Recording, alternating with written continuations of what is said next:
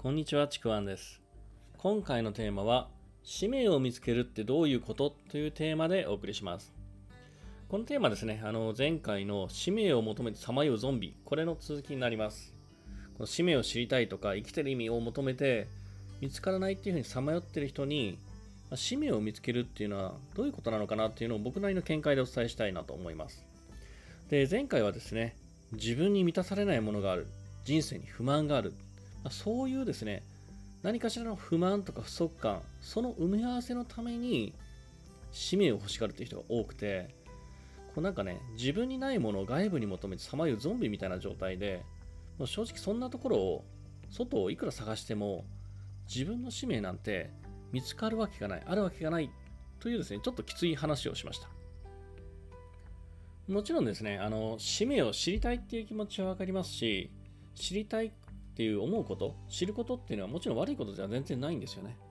でも、今の自分が満たされないから、その代わりに使命を求めるっていうことが僕は違うなっていうふうに考えてるんですね。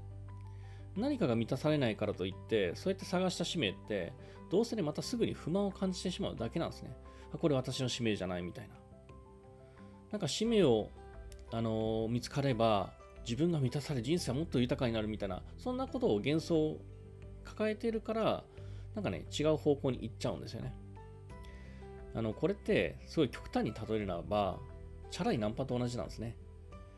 なんかこう、不足感があるから何かを求めるって、例えば、もうちょっとムラムラしてるから可愛い子ナンパしてこようぜとかね、ああそこにしめちゃんちょっと可愛くねみたいな、そんな行為とあんま変わらないなって感じてます。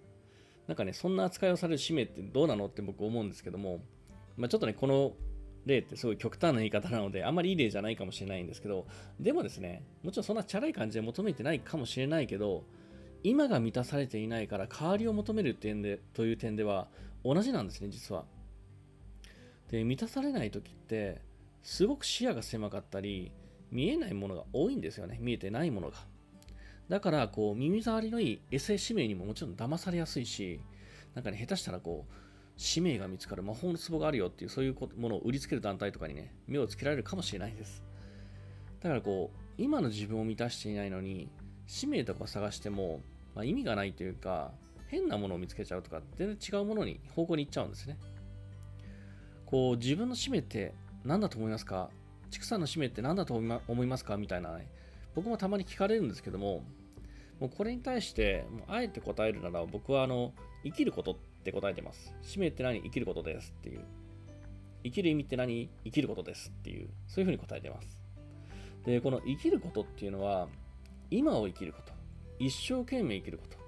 今自分ができることをやること。こういうことなんですね。で、この生きることの中に使命って僕はあると思うんですよね。何かこう天から降りてくるような特別なものではないんですよ。自分の中にあるものが使命だっていうふうに僕は思っていてだから使命ってすごい求めるほど特別なものじゃなくて